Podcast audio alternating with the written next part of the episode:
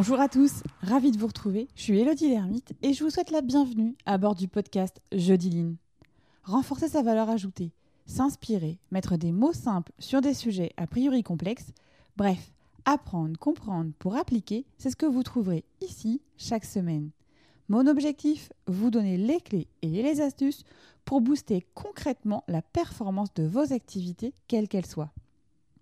Jeudi Line, c'est aussi entrer dans l'univers de ceux qui innovent, améliorent au quotidien en partageant avec eux. Attraper leur essentiel, faire un pas de côté pour nourrir son propre voyage.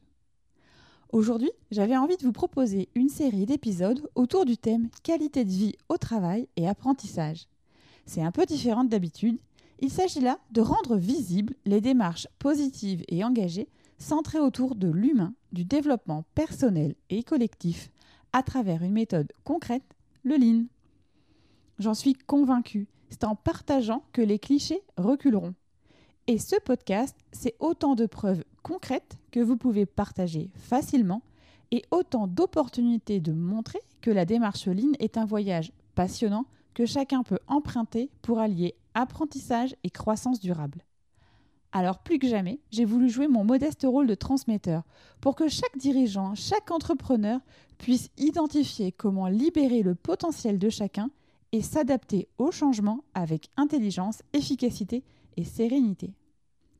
Dans ce troisième épisode de la série Qualité de vie au travail et apprentissage, nous allons à la rencontre de Thomas Barocca, directeur connaissance client et marché à la direction marketing client et offre de la SNCF.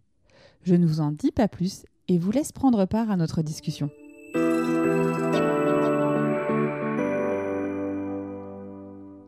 Bonjour Thomas, merci en tout cas d'avoir accepté mon invitation à partager euh, ton expérience et, euh, ton cheminement euh, au sein de Lean en tout cas. Bonjour Elodie, merci pour l'invitation. Alors peut-être déjà Thomas, représenter on va dire de bah, toi, ton parcours, ta, structure finalement, pour un peu remettre un peu des éléments de contexte par rapport à ceux qui nous, écoutent aujourd'hui.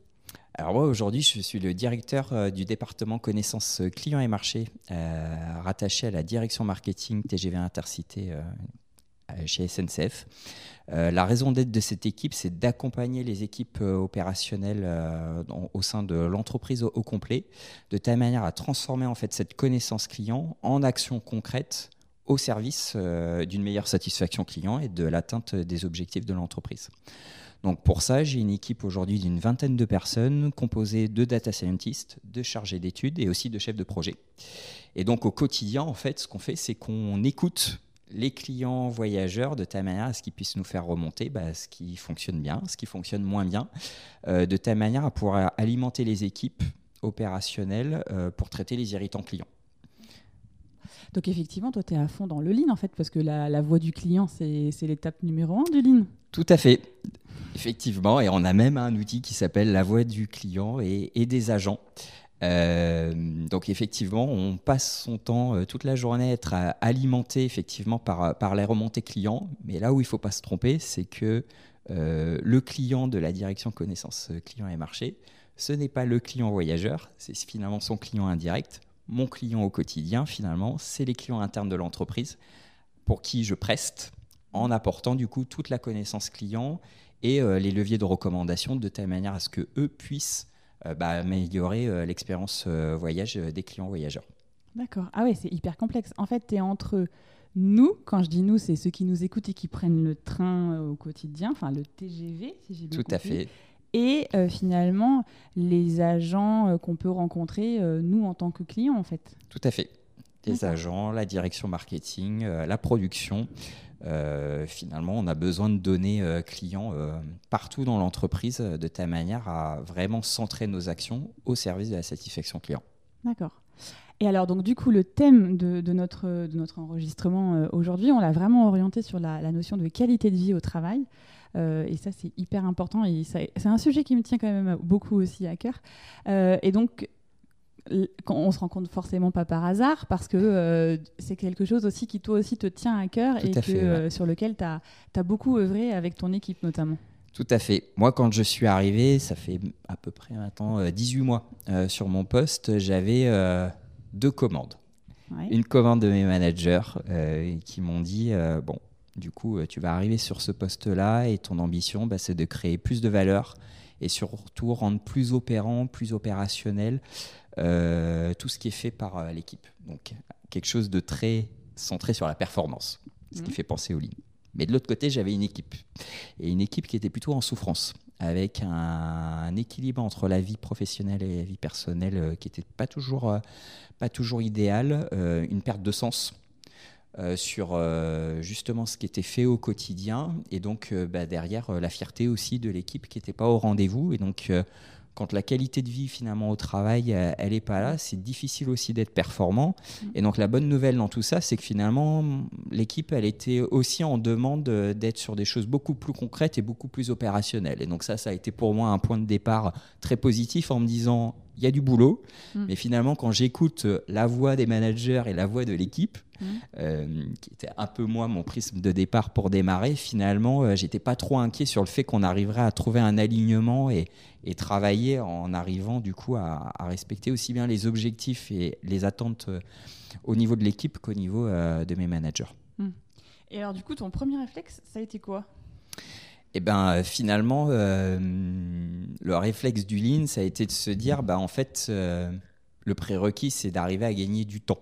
Hmm. Donc gagner du temps pour être plus performant, c'est-à-dire finalement euh, arriver à être euh, plus sur des tâches à valeur et donc euh, comment est-ce qu'on réduit le temps des tâches qui ont peu de valeur, qui sont répétitives derrière, mais aussi gagner du temps de telle manière à pouvoir rééquilibrer cette équipe vie pro vie perso qui faisait défaut à l'équipe. Donc ça a été un peu mon fil conducteur effectivement tout au long, tout au long du début de, ma prise de poste. D'accord. Et alors du coup concrètement, comment tu as, comment as articulé? Donc là c'est bon, tu avais la vision, Mm. Euh, tu avais un peu ta feuille, enfin, je dirais, tu avais un peu la, commande, on va dire, euh, des deux côtés finalement. tout à fait. Et comment après tu arrives à construire ta feuille de route euh, avec cette vision que tu veux atteindre? Tout à fait. Alors, ce que je disais, le fil conducteur, c'était de gagner du temps. Donc, quand on dit ça, on se dit, bah, il faut accélérer. en fait, on a fait l'inverse. C'est qu'on a appuyé sur pause. On a fait un pas de côté et euh, je me suis appuyé euh, du département euh, de la direction excellence opérationnelle qu'on a la chance d'avoir au sein de la SNCF, de telle manière à construire tout un accompagnement. On a été sur une séance complète par mois au démarrage. Donc, quand on est une équipe qui doit délivrer en permanence, c'est pas forcément toujours intuitif de se dire qu'on va se bloquer une journée dans l'agenda où finalement on va pas être dans du delivery, on va être sur de la prise de hauteur derrière. Et donc finalement, ce qu'on a travaillé, eh ben, ça a été euh, voilà, ces séances-là euh, très santé sur l'excellence opérationnelle, hybride aussi avec du coaching collectif, parce qu'il y avait vraiment besoin de changer euh, la mentalité, parce que justement, c'était pas intuitif, et quand on a le nez dans le guidon et qu'on est toujours en train de courir après le temps, finalement, voilà, il y avait cette prise de hauteur à prendre, et donc vraiment, je me suis appuyé effectivement sur, euh, sur, euh, sur l'excellence opérationnelle euh, de telle manière à pouvoir enclencher les premières actions. Alors c'est vrai que déjà, quand on dit, enfin, un, des, biais hein, qui arrive quand on parle du lean, c'est souvent la notion de performance, la notion de ce que tu viens de dire, il faut accélérer, il faut aller encore plus vite. Et là, toi, tu as appuyé sur pause. Ça a été quoi déjà le, premier retour de l'équipe quand tu leur as dit, bon, bah voilà, une fois par mois, on va se prendre une journée pour du coup travailler, enfin avoir une journée de pause. Quoi. Ça a déjà été quoi déjà leur premier retour à eux déjà? Alors le premier retour, ça a été, euh, je m'en souviens sur le premier atelier, euh, plutôt une surprise. Beaucoup de, de scepticisme aussi au début en se mmh. disant, ben, en fait, euh, ça marche pas, c'est compliqué. Et on est encore en train de se rajouter de la charge de travail euh, finalement, euh, puisque euh, la semaine, elle va faire que 4 jours au lieu de 5. Donc on a été au démarrage beaucoup par la preuve et donc par la technique du petit pas, en faisant des choses qui étaient au début très accessibles, mais qui permettaient de montrer qu'effectivement on était dans un gain d'efficacité. Mm. Mais la démarche, on a pu très vite l'enclencher parce que tout ça, on l'a bien construit en repartant des besoins de l'équipe. Et donc, euh, vu qu'on n'était pas complètement hors sol euh, dès le démarrage, ni moi, ni euh, les deux personnes qui m'ont accompagné au sein de l'excellence opérationnelle là-dessus, la base était là, le consensus en tout cas sur le diagnostic et sur l'envie de faire différemment, parce mm. que on était tous d'accord qu'il fallait faire différemment si on avait envie de, progresser, être mieux dans ses baskets. Mais effectivement, au début, un rapport d'étonnement parce que c'est pas forcément la, chose la plus, la plus intuitive. Ouais, c'est sûr que oui, ça doit perturber de se dire on n'arrive déjà pas à s'en sortir et là il va nous demander de s'arrêter une journée euh, sur les quatre jours, sur les cinq jours finalement de la semaine. Ouais, donc ça c'est c'était déjà pas mal, hein, je trouve, en prise de poste euh, pour oser, c'était déjà bien. Challenging et euh, dans une période de Covid, donc de la transfo 100% digitale. Et je pense que c'était ça aussi qui a été le plus difficile. On était tous à distance chez nous, donc on s'est retrouvés dans une fusée parce que sur Teams on peut choisir ses, ses amphithéâtre. Donc, euh, on était en mode fusée. Donc, on était dans notre fusée pendant une journée. Mais effectivement, c'était euh, la transformation 100% digitale euh, au démarrage. Et donc, effectivement, un challenge aussi là-dessus parce que le contact humain et le rapport mm. à l'autre est important. dans ces moments-là. Et donc, il a fallu aussi gérer les silences qu'on peut avoir, qui sont plus nombreux quand on est comme ça à distance. Ouais, c'était carrément même un double challenge en fait, parce que oui, le faire en Teams, euh, oui, l'aspect, enfin, le regard, le, comportement, les, petits temps informels aussi, tu n'avais pas du tout, tout à fait tout ça. Non, on a fait de l'icebreaker à distance, mais ça s'est arrêté là, effectivement. Ouais. Et donc cette première journée là, ça a permis de les embarquer aussi dans une nouvelle dynamique où c'était pas encore tout à fait. On n'y était pas encore. La première, euh, je suis sorti du premier atelier en me disant que j'avais fait une grosse bêtise parce que la première, le premier atelier, on a surtout bousculer l'équipe. Mais finalement, c'était nécessaire de déconstruire pour mieux reconstruire après. Il a dû se passer trois, quatre semaines avant, le, avant le deuxième atelier. Ils étaient très rapprochés au démarrage.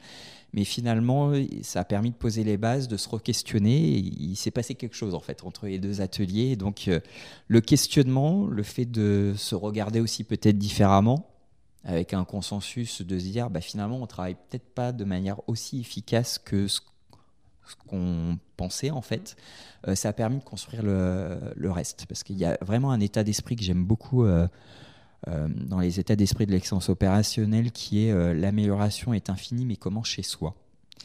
Et euh, le constat de démarrage, c'était qu'il y avait beaucoup de choses qui n'allaient pas, mais que beaucoup de choses euh, venaient de l'extérieur. Et donc, euh, quand les autres équipes sont mal organisées, ça désorganise son emploi du temps. quand on a des demandes urgentes, c'est impossible de s'organiser. mais en fait, il y a plein de choses en fait qu'on peut faire déjà au sein hmm. de sa propre équipe Mm. pour soi-même au service de son collectif. Et donc souvent, en fait, on est quand même euh, ses propres contraintes, on se met ses propres barrières. Et donc quand on prend conscience que finalement, on a déjà énormément de leviers à l'endroit où on se trouve dans l'organisation et que finalement, en se structurant différemment, ça permet déjà de corriger plein de choses et après on pourra aller voir son voisin de telle manière à faire une résolution structurée de problèmes face à la situation qui nous embête de l'autre côté. Euh, c'est ça en fait qui a permis de lâcher les chevaux et d'engager vraiment euh, l'équipe au complet avec moi là-dessus. Et, mais vraiment la, la, démonstration par la preuve. Quoi. Euh, alors du coup, tu aurais un exemple concret à nous partager? Alors, euh, pas forcément ouais, tout à fait très simple ouais, voilà, ça. très simple le premier exemple que j'ai en, en, tête effectivement qu'on a travaillé pendant le premier atelier c'était c'était ce qu'on appelle les missions déléguées et euh, l'équipe est ressortie de là en se disant mais c'est absolument pas ce qu'il nous faut pour corriger tous les problèmes qu'on a au quotidien. Euh, les missions déléguées, c'est finalement euh, au sein d'une réunion, quand on travaille à plusieurs, chacun a une mission de telle manière à être dans une logique de coprotection et de co-responsabilité pour mm. l'atteinte, la réussite de la réunion. Donc, euh, on a un leader éveilleur qui nous rappelle pourquoi est-ce qu'on est là, un animateur qui va distribuer la parole, un timekeeper qui vérifie qu'on finit bien à l'heure, un pouce décision qui permet bah, de pousser à la décision si on commence à discuter, de telle manière à ce qu'on soit vraiment dans l'action et pas dans le blabla euh, euh, derrière. Et puis un méta-feedbacker, un observateur qui nous permet aussi bah, de se dire finalement comment s'est passée cette réunion, ce qu'on a bien fait et qu'est-ce qu'on a moins bien fait, qu'est-ce qu'on peut améliorer surtout pour la fois suivante. Mm. Et donc l'équipe au début m'a dit, mais mission déléguée, euh, un, c'est complètement artificiel, euh, deux, c'est pas avec ça quand même qu'on va corriger tous nos problèmes. Et le fait finalement de se prêter à l'exercice, et au début, hein, euh, c'est assez mécanique, parce qu'il faut ritualiser. Ça devient plus naturel après, mais au démarrage, il faut se forcer parce que c'est pas euh, quelque chose qu'on Mm. a l'habitude de faire. Du coup, vous avez ritua- ritualisé ça comment Ritu- Avec un, un petit, un petit badge ou quelqu'un un petit badge et, et surtout pour les missions, euh, enfin pour les réunions récurrentes, on se définit les missions d'une fois sur l'autre. Comme ça, il y a, on sait déjà quand on va arriver le mardi suivant pour notre réunion d'équipe qui fait quoi. Mm. Et euh, force est de constater que les réunions finissaient à l'heure, épatant. ce qui était déjà pas mal. Ouais. euh, que finalement on était beaucoup plus dans l'action, dans une logique de parole, parole brève aussi. On prend la parole, euh, mais au service du collectif. Donc euh, on parle moins longtemps ou on n'aborde pas un sujet qui n'est pas en lien avec la réunion. si on sait que ça peut faire euh, déborder la réunion et du coup mettre en difficulté le collectif. Et donc cette prise de conscience que finalement on était tous responsables euh, de l'atteinte ou de l'échec en fait euh, par rapport euh, à l'objectif qu'on s'était donné. Eh bien, quelques semaines plus tard, c'était devenu un acquis, à tel point que l'équipe en était fière et a commencé à le vendre aux autres équipes à côté. Donc on voit bien que l'amélioration qui commence chez soi, finalement, peut aussi, in fine, diffuser, diffuser à, à- l'extérieur. Mm. Donc je pense que c'est le premier euh, exemple, effectivement, qu'on a appliqué à la première réunion, où on est passé du euh, ça sert pas à grand-chose à non, mais en fait, on va pas s'en séparer. Donc là, à ce moment-là, tu les avais embarqués. Tout à fait. Là, ils étaient prêts pour, euh, pour les étapes d'après. Tout à fait. Les étapes d'après, effectivement, on a travaillé euh, beaucoup de choses euh, après. Ce que je disais déjà, prendre conscience de qui sont nos clients. On porte la voix des clients voyageurs toute la journée, mais nos clients, ils sont beaucoup plus proches, euh, beaucoup plus proches euh, euh, de nous au quotidien. Et donc, la prise de conscience qu'on avait besoin parfois de reformaliser quelle était l'exigence critique de nos clients de telle manière à pas être dans une logique de surproduction ou, de taper complètement à côté. Il y a des fois, vaut mieux délivrer moins mais vite. Des fois, faut aller par contre beaucoup plus creuser en profondeur ce qui nous est demandé. Et toujours souvent quand même avec cette logique d'être plus synthétique et, et rendre plus opérationnel ce qu'on fait. Ce qui était quand même un peu la ligne, la ligne directrice, donc ce qu'on appelle le FIPOC euh, euh, derrière, euh, toute la ligne du fournisseur jusqu'au client derrière, donc permettre de reposer les choses sur le papier. Euh, on a retravaillé aussi ce qu'on appelle le management visuel. On en avait un, mais il, a- euh, il avait de management visuel que le nom.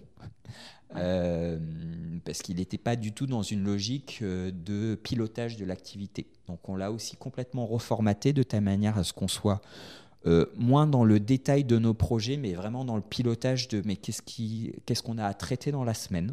Mm.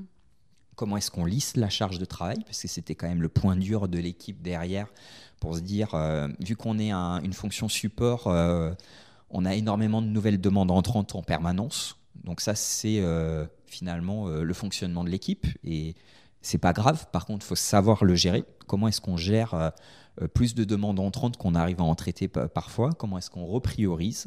Euh, Comment est-ce qu'on appelle à l'aide aussi pour euh, s'appuyer sur le collectif quand, euh, quand on sent que ça va pas passer?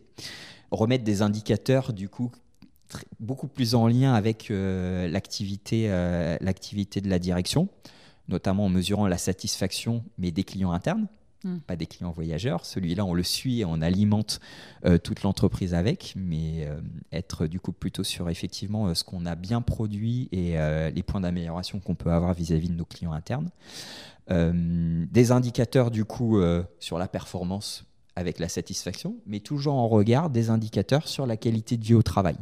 Et du coup, on en revient finalement sur ce que je disais au tout début, qui était euh, euh, la raison pour laquelle on m'a- on m'avait fait venir, cet équilibre entre une bonne qualité de vie au travail et une meilleure performance euh, au service de nos clients internes. Et donc, on a toujours, toutes les semaines, c'est le mardi matin, une heure d'échange où on balaye vraiment tous ces sujets-là. On commence par notre contact sécurité. La plus grosse partie, c'est le plan d'action que j'évoquais avant. Et puis après, on, rentre plus dans le détail, effectivement, de nos indicateurs, performance, qualité de vie au travail. Et on s'autorise effectivement à, hum, eh ben, à voir ce qu'il faut qu'on fasse, euh, ce qu'on fasse différemment. Et donc, ça réalimente le plan d'action en interne euh, de l'équipe, de telle manière à ce qu'on puisse cranter euh, un peu mieux à chaque fois. Et donc, on Mhm. rentre dans cette boucle vertueuse d'amélioration, d'amélioration continue. Et du coup, en termes d'indicateurs, euh, là je suis un peu curieuse, mais les indicateurs qualité de vie au travail que vous avez définis dans l'équipe, c'est quoi par exemple? Alors moi, je n'ai rien inventé, je m'appuie sur euh, le dispositif qui a été monté par euh, l'entreprise. Euh, donc il n'y a pas que mon équipe, toute, toute l'entreprise reçoit une fois par mois un questionnaire assez flash. On a une enquête annuelle beaucoup plus, beaucoup plus conséquente, mais on a une enquête flash tous les mois on a la question de l'équipe vie pro vie perso qui est posée euh, dedans. Euh, notre capacité à recommander aussi euh, de travailler à la SNCF, la fierté qu'on peut avoir des réalisations du collectif. voilà. Puis après, on peut avoir des questions qui bougent d'une fois sur l'autre. La connaissance des indicateurs de pilotage aussi qu'on avait à un moment donné, mmh. qui était plutôt autour de 30% pour moi quand je suis arrivé. Aujourd'hui, elle est quasiment de 100%. Ah mais parce qu'on les a mis en place et qu'on les a travaillés. Et donc effectivement, cette euh, batterie d'indicateurs, elle euh, tourne tous les mois et donc on suit l'évolution et donc on s'en parle. Euh, par exemple, la convivialité aussi qui est mesurée, elle a toujours été bonne dans l'équipe et elle a baissé quand on est revenu post-confinement. Et la question, enfin, on s'est beaucoup interrogé là-dessus parce qu'il n'y avait pas grand-chose qui avait changé. Et en fait, ce qui s'y cachait derrière, bah, c'était le fait qu'on venait de passer en flex office. Donc plus de bureaux en ah fait complètement dédié, des voisins qu'on ne connaissait pas. Et donc, on, voilà, on a mis en place les actions euh, plus de convivialité euh, qui ont permis de recréer le lien qu'on pensait retrouver de, en passant de chez nous à, retourner au, travail et qui n'était pas forcément super intuitif au démarrage. Donc redonner au sens, euh, du sens aussi à, revenir au mmh. présentiel derrière. Et donc vu qu'on est très à chaud avec une mesure régulière qu'on suit dans le temps, euh, ça permet de tout de suite corriger le tir hein, quand effectivement on, voit que ça dérive. Et du coup, ça génère aussi peut-être aussi plus de confiance aussi au sein de l'équipe de pouvoir partager quand il y a un moment finalement quelque chose qui ne va pas. Tout à fait. Bah ça, c'était aussi un point dur hein, au démarrage. Et je parlais de silence parce qu'on était à distance, mais je pense qu'il y avait aussi beaucoup de silence euh, dans les premiers ateliers parce qu'effectivement, euh, on n'était pas euh, dans un cercle de confiance, effectivement, et dans le oser dire qui permet de, de cranter et de, et de mm. corriger ce qui ne va pas. Aujourd'hui, on a un pacte de fonctionnement au sein du collectif, parce qu'à 20, euh, bah, il faut quand même arriver à s'aligner sur ce qui est OK pour tout le monde et ce qui ne l'est pas. Et euh, dans les premières règles, il y a le oser dire. Mm. on se l'est mis tel quel. Euh, et moi, je dis toujours que je suis prêt à entendre tout et n'importe quoi, mais si j'ai pas la, mais il me faut de la matière en fait. Mm. Si j'ai pas la matière avec les objections, en fait, j'ai matière pour pouvoir travailler euh, derrière. Donc euh, aujourd'hui, oui, il y a aussi le rapport de confiance. Et d'ailleurs, tout à chacun est autorisé à mettre une croix dans le pacte de fonctionnement quand il est plus respecté. Et donc on, le on, en, on en parle aussi le mardi matin en management visuel puisqu'à partir du moment où c'est pas OK entre nous dans le collectif, c'est compliqué effectivement pour travailler ensemble au quotidien. Ah ouais. Donc ça veut dire que par exemple, il y a un mardi matin, euh, quelqu'un, euh, par exemple, je sais Julien, euh, il coche le truc, et là, il part du principe que durant la semaine écoulée, il n'y a pas eu une... quelque chose qui a été fait avec les, les, valeurs euh, de l'équipe. Oui, tout à fait. Et il expose le, sujet ou il t'en parle un peu en amont quand même? Alors après, ça dépend. Il y en a qui sont euh, complètement à l'aise et donc euh, ça passe en direct et c'est ce qui a marqué dans le pacte de fonctionnement, oser dire. Donc on, ah, on, voilà, on s'autorise, on s'autorise, on s'autorise à le dire.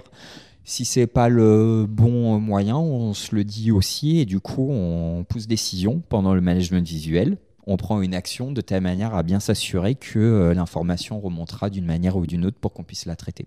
Mm. Ce qui est important, c'est d'avoir tous les indicateurs et toutes les mesures qui permettent de détecter du coup ce qui ne va pas, euh, de telle manière à pouvoir corriger le tir euh, derrière quand, quand c'est nécessaire. Mm. Mais le mot valeur fait partie aussi des mots clés dans le pacte de fonctionnement. Bah oui ça, ça, fait du sens, on va dire. et là, du coup, euh, donc ça fait 18 mois que vous avez commencé cette mm. aventure-là. Euh, et c'est là où c'est intéressant parce que finalement, vous êtes un petit peu sur la fin, finalement. de. Fin. Le dernier atelier est lundi prochain. c'est le clap de fin. Ouais. Et, et c'est quoi déjà, toi, ton retour, ton feedback sur ces 18 mois écoulés? À la fois d'un point de vue de mesure, mais aussi de comment dire, de, de, ce que tu peux voir en fait des, dans la notion soit de comportement ou de, de, sujets que tu te dis il y a 18 mois, j'aurais même pas envisagé qu'on puisse par exemple faire tel ou tel projet ou, ou qu'on aille si vite finalement. Je dirais que là où j'ai le plus gagné, c'est qu'on est passé d'un immobilisme et d'une fatalité qui était de toute façon, les problèmes viennent d'ailleurs et on subit et on peut pas faire grand chose à euh, finalement euh, avoir eu la capacité de mettre le collectif en dynamique. Et en fait, c'est ça qui est ultra important. Euh, on est une entreprise où il y a énormément de transformation. On est aussi à un moment clé avec l'ouverture à la concurrence. ça va pas mal, pas mal bousculer, bousculer derrière. Et donc, cette capacité à rester en mouvement en permanence, ça permet finalement d'armer le collectif de telle manière à ce que face à une situation euh, mouvante, changeante, finalement, on a les bons réflexes pour se dire ce qu'on a mis en place, c'était très bien il y a trois mois, mais là, c'est plus ce qu'il faut et on va changer. Et donc, on n'est plus dans cette logique de on a un management visuel, c'est bon, maintenant il ne bouge plus. Euh, ça, on le fait comme ça, maintenant ça ne bouge plus. On s'autorise à se re-questionner en se disant mais ces réunions-là, est-ce qu'elles sont encore pertinentes alors que l'organisation à côté, elle a changé? Bah, récemment, on s'est reposé la question en se disant, mais en fait, il y a des réunions où on ne va pas, il y a des réunions où on est cinq. En fait, il faut qu'on restructure. Et donc, cette capacité euh, à mettre finalement euh, tout le monde en dynamique et s'autoriser à se re-questionner en se disant, mais est-ce que mon mode de fonctionnement est encore adapté face à la situation? Je pense qu'en fait, c'est ce qu'on a gagné, ce qui est le mm. plus important. Finalement, tout le reste, ça s'apprend une résolution structurée de problèmes, euh, ça s'apprend. Euh, les missions déléguées, on les a appris. On apprendra tout ce qu'il faut apprendre de plus de telle manière. mais je pense que ce qui est clé, c'est la mise, en, la mise en dynamique derrière. Et c'est ce qui fait qu'aujourd'hui, je pense qu'en fait, euh, il n'y a, pas grand-chose qui nous arrêterait en fait. et alors quand je t'écoute, ça me fait un peu penser un peu même au mode de fonctionnement, un peu, je dirais, alors le mot est peut-être un peu fort pour toi, mais un peu des startups où ils sont un peu en mode euh, agile, ils vont être un peu à l'écoute, enfin ils sont pas un peu, c'est très beaucoup, à l'écoute du client, ils démarrent avec quelque chose et puis ils vont construire finalement au fur et à mesure. Ça, dans les mots que tu dis, ça me fait un peu penser à ça le mode d'organisation on, est dans cette euh, logique-là. Euh, Moi, j'ai voulu créer beaucoup de transversalité au sein, au sein, au sein des équipes euh, en, étant assez persuadé que l'intelligence collective, elle, était quand même beaucoup plus forte que la bonne idée, la bonne idée d'une personne. j'ai eu la chance aussi dans mon parcours l'année dernière qu'on m'envoie une semaine en start-up complètement en dehors de mon domaine d'expertise. Mmh. Euh, de telle manière à voir aussi comment est-ce que fonctionnait une petite structure. Et la SNCF fait ça euh, justement pour que euh, des managers puissent aller benchmarker ce qui est bon à prendre dans des petites structures à répliquer au sein d'une grande entreprise comme, la nôtre. Donc effectivement, c'est tout ça aussi qui, qui m'a nourri et que j'ai répliqué mmh. au, sein de l'équipe. Et aujourd'hui, j'ai quasiment une équipe qui devient auto-apprenante. C'est ce qui se cache hein, derrière la, mise, la mise en dynamique. Et c'est ce qui fait que on a une capacité à s'adapter qui est beaucoup plus grande que celle qu'on avait avant et qui permet finalement d'être plus performant et d'être sur des sujets aussi beaucoup plus stimulants. Mmh. Ouais, un des sujets qu'on avait abordé en, préparant ce podcast, c'est la notion aussi euh, de compétences. Qu'est-ce que l'équipe a appris finalement en 18 mois? Et, quand on en a discuté, finalement, les apprentissages, ils sont nombreux. Tout à fait. Bah, ça démarre des choses toutes simples comme l'émission déléguée, mais euh, on a fait euh, de l'agenda Lean. Alors tout le monde pensait que c'était de l'agenda, mais non, il y a beaucoup de choses. Euh, ça va beaucoup au-delà et sur, sur de l'organisationnel. ce que je disais tout à l'heure, la prise de conscience de qui sont nos clients de telle manière à être bien sur le pilotage de notre activité et pas le pilotage de choses qui sont des indicateurs plus indirect. Euh, là, on s'est lancé dans du 5S digital pour avoir un SharePoint unique pour nos besoins, mais aussi pour les besoins de nos clients internes de l'autre côté. On a fait de la résolution structurée de problèmes il n'y a pas très longtemps, de telle manière à traiter les irritants qu'on a, dans notre management visuel et qu'on n'arrivait pas à traiter sans, être, sans, cette méthode-là.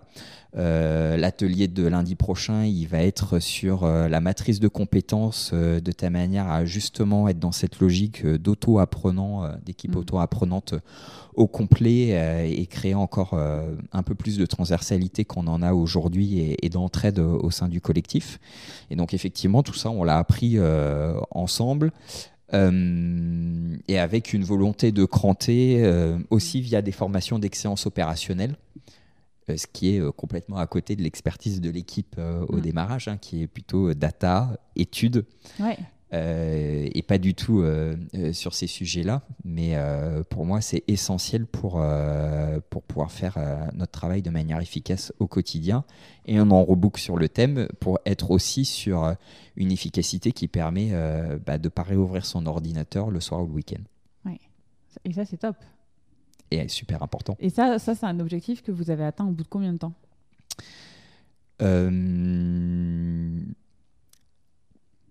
Pas, pas tout de suite parce qu'on a été dans un mode euh, dans un mode d'apprentissage où euh, sur euh, sur cet équilibre là on fait le on a beaucoup fait le yo-yo Mm.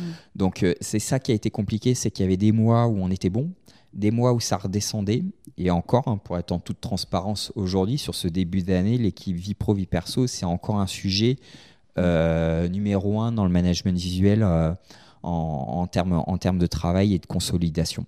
Donc je dirais que c'est un travail de tous les jours et une attention de tous les jours, et un peu comme le sujet de convivialité où ça peut aller pendant des mois et puis il peut rebaisser. Mm. Euh, ça montre en fait la nécessité d'avoir des indicateurs suivis de manière régulière avec une parole libre en permanence. Euh, on, est, on fait beaucoup mieux que ce qu'on fait qu'il y a 18 mois, mais au- pour moi, c'est un sujet qui est en fait jamais acquis, Mm. qui peut très vite aussi redériver euh, face à une organisation qui peut changer, face à un nouveau projet qu'on n'avait pas vu venir, qui nous oblige à nous réorganiser. Et donc, euh, je dirais qu'aujourd'hui, le, gain qu'on a eu, qu'on a, c'est d'être armé pour savoir quand, euh, quand on dérive en fait de l'objectif qu'on s'est donné, de ta manière à pouvoir recorriger le tir. Ouais. Ça, ils, ont, ils ont un cadre en fait euh, de référence et de se Ouais, dire tout à fait. bon là ok j'accepte euh, de façon ponctuelle euh, ce soir de, de finir parce que c'est dans la logique de ma journée et puis comme ça euh, je vais jusqu'au bout parce que ça peut être aussi un peu des petits des fois c'est un peu stimulant aussi de Tout à fait. Alors, nous, ce qu'on a, on, on l'a on a, on l'a appelé dans le management visuel le zénomètre. Euh, on a chacun notre petite photo. Et en fait, tous les mardis matins, ce qu'on fait, c'est qu'on se positionne en fonction de notre charge de travail, qui peut être conséquente, mais qui nous laisse de la bande passante pour pouvoir innover, qui peut être conséquente, et du coup, on sait qu'on fera euh, le travail qu'on doit délivrer dans la semaine, mais pas beaucoup plus, qui est conséquente et qui potentiellement nous met à risque sur notre charge, euh, sur notre équipe vie pro, vie perso. Et l'autre axe, c'est de savoir si on a les batteries pleines ou si euh, les batteries sont à plat. Et donc, en fait, euh, on partage très librement le mardi matin en fonction des positionnements de chacun pour aussi recorriger le tir en se disant, euh, et on l'a encore vécu euh, ce mardi, j'ai dépriorisé un sujet de telle manière à ce que la personne puisse revenir euh, euh, dans la moyenne. Euh, donc ça peut être en dépriorisant ou tout simplement en appelant à l'aide et en allant Mm. chercher un peu d'aide à 20 personnes. On, peut aussi se serrer les coudes. Donc on est plutôt dans cette logique-là itérative, justement parce qu'on a beaucoup de nouvelles demandes entrantes. Et Mm. donc on est sur quelque chose qui est instable. Mais ça, c'est le mode de fonctionnement euh, de l'équipe et on ne le changera pas. Par contre, avoir les outils, les process qui nous permettent de se dire à un moment donné, mais est-ce que ça, c'est bien prioritaire par rapport à tout ce qu'on a à faire? Où est-ce qu'on crée la valeur pour l'entreprise euh, à court terme? Mm. Quelle est la pr- Quelles sont les priorités de mes clients internes? Euh, Et donc ça, on le fait tous les mardis.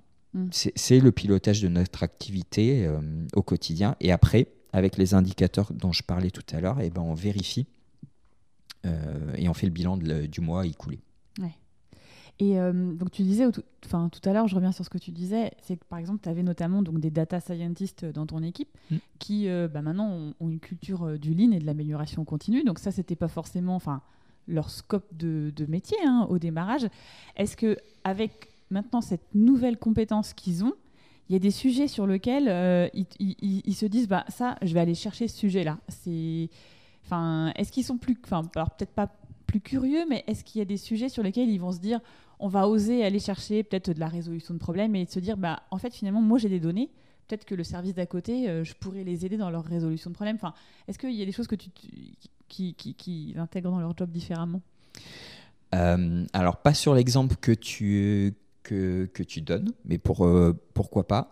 en tout cas, on est beaucoup plus dans une logique d'automatisation pour réduire toutes les tâches à non-valeur ajoutée. Mmh. Donc on n'est plus dans cette mécanique de euh, je fais ça comme ça, donc je me pose pas la question. Il y a cette prise de hauteur. Et d'ailleurs, euh, pas plus tard euh, qu'hier après-midi, on a fait un point tous ensemble pendant une heure où l'objet de la réunion était où sont mes gaspillages. Et donc on a tous partagé à tour de rôle l'analyse qu'on avait de où est-ce qu'on perd encore du temps, qu'est-ce qu'on a mis en place, ou bah, appel au collectif de est-ce que vous avez une bonne idée pour m'aider sur, sur justement euh, à réduire mes gaspillages. Mm. Et donc, euh, l'exemple que tu donnes, on l'a pas tant fait en externe de l'équipe que euh, justement pour les autres personnes qui n'ont pas cette compétence data-là, elles avaient des difficultés sur certains sujets assez rébarbatives. Et ce qu'on s'est dit, bah, c'est que la prochaine fois qu'elles étaient sur cette tâche-là, il y aurait quelqu'un de l'équipe data qui viendrait en tant qu'observateur pour donner euh, voilà, un, peu un diagnostic de dire est-ce que finalement tu peux aller plus loin dans, dans ton automatisation et comment, tu vas, euh, comment je vais pouvoir t'aider pour arriver à automatiser. Mm. Et donc ça, on s'autorise aussi à le faire. On a euh, deux heures bloquées le mercredi après-midi pour des réunions en interne. Ça ne veut pas dire qu'on se voit systématiquement tous les mercredis, mais en tout cas, on refuse des réunions qui viennent de l'extérieur de la direction de ta manière à être sûr qu'on arrive à se croiser euh, au moins deux heures, euh, deux heures dans la semaine. Et typiquement, c'est ce type de sujet qu'on vient traiter euh, en équipe. D'accord. Ce qui fait que du coup, en fait, tu as, fait de la cross-compétence, en fait. Tout à fait. Ah, ça c'est top. Tout à fait. Et c'est ce qu'on va aller aussi chercher lundi sur la matrice, la matrice de, compétences, c'est effectivement voir quelles sont les zones de travail qu'on peut faire. Euh, pour effectivement euh, renforcer, euh, renforcer l'entraide, l'entraide entre équipes. Donc là, c'est un voyage que vous avez commencé il y a 18 mois. Est-ce que pendant ces 18 mois-là, vous avez eu des nouveaux arrivants qui sont arrivés dans l'équipe? Ah, d'accord. Ah oui, bah, tout le temps. Sinon, ça serait trop simple. Et des départs. Et, et, et, ça, a été ça a été simple aussi de les intégrer? Parce que c'était ma question finalement. Si tu n'avais pas eu de nouvel arrivant, comment est-ce que serait quoi l'étape d'après En fait, j'ai tout eu. J'ai eu, euh, un, congé maternité, donc quelqu'un qui a connu avant, qui n'a pas connu la transfo euh, de démarrage et qui est revenu après, donc elle a eu avant-après. donc c'était assez intéressant justement pour quelqu'un qui avait euh, connu l'équipe même avant que j'arrive, d'avoir son feedback sans avoir connu toute la, la transition derrière. Euh, j'ai eu des collaborateurs comme moi qui ont tout vécu, euh, donc ils savent d'où ils viennent, et les moments qui ont été plus difficiles que d'autres. Et puis, euh, on a des nouveaux arrivants à qui on raconte ce qui, comment c'était avant, mais qui nous regardent avec, des yeux un peu étranges en se disant bon, ça, ça fonctionne très bien chez vous parce que ça fonctionne comme ça. toujours est-il que par contre, tous les documents que j'évoquais avant sur la raison d'être, le pack de fonctionnement. Euh, ça, ça fait partie de notre welcome pack. Quand on reçoit un, nouvel arrivant, euh, on lui raconte nos missions, où est-ce qu'il se trouve dans l'organigramme, mais il y a toujours un temps sur les codes hmm.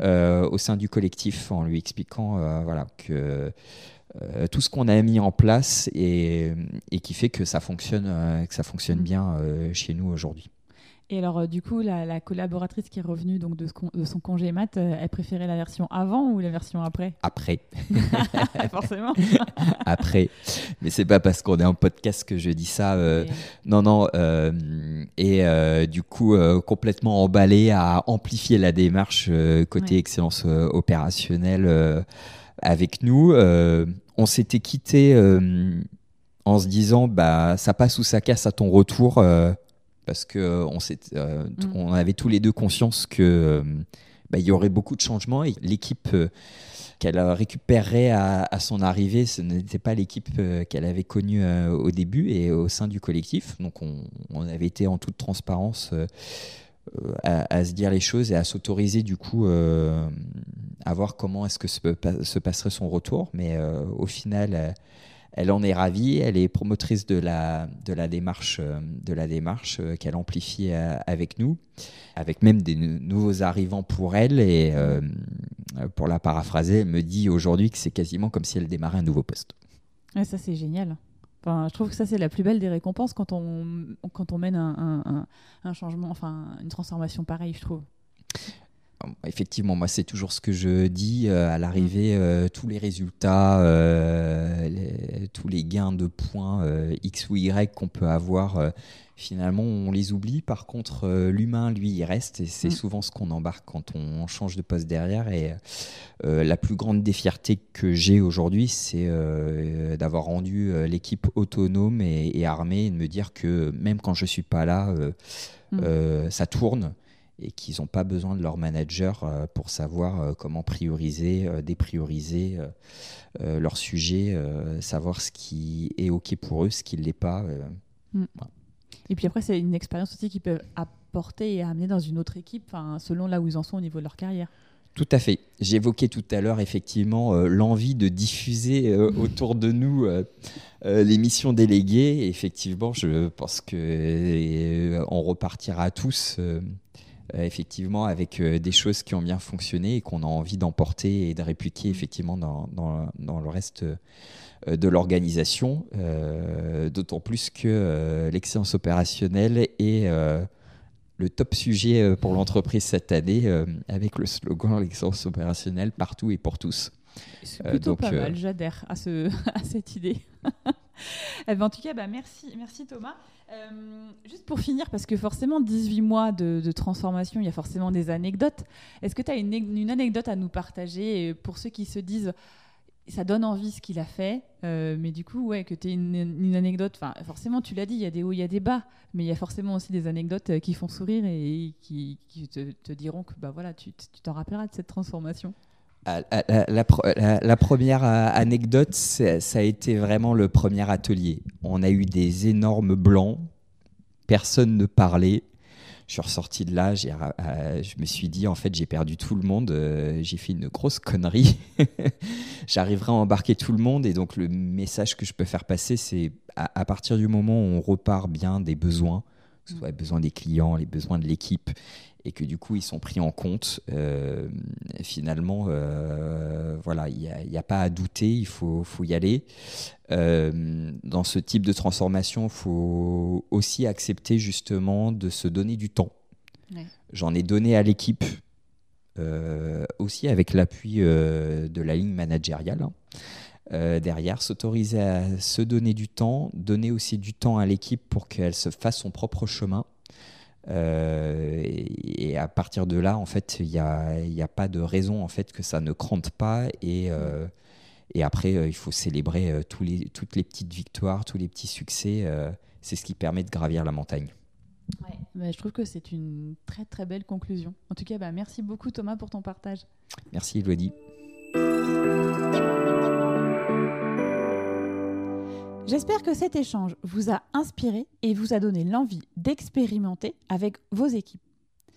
Terminé pour aujourd'hui, on se retrouve la semaine prochaine pour la suite de cette série placée sous le thème de la qualité de vie au travail et de l'apprentissage. Si vous pensez que cet épisode peut intéresser vos amis ou vos collègues, il vous suffit de cliquer sur Partager. C'est une fonctionnalité qui se clash dans l'icône avec les trois petits points sur votre application d'écoute.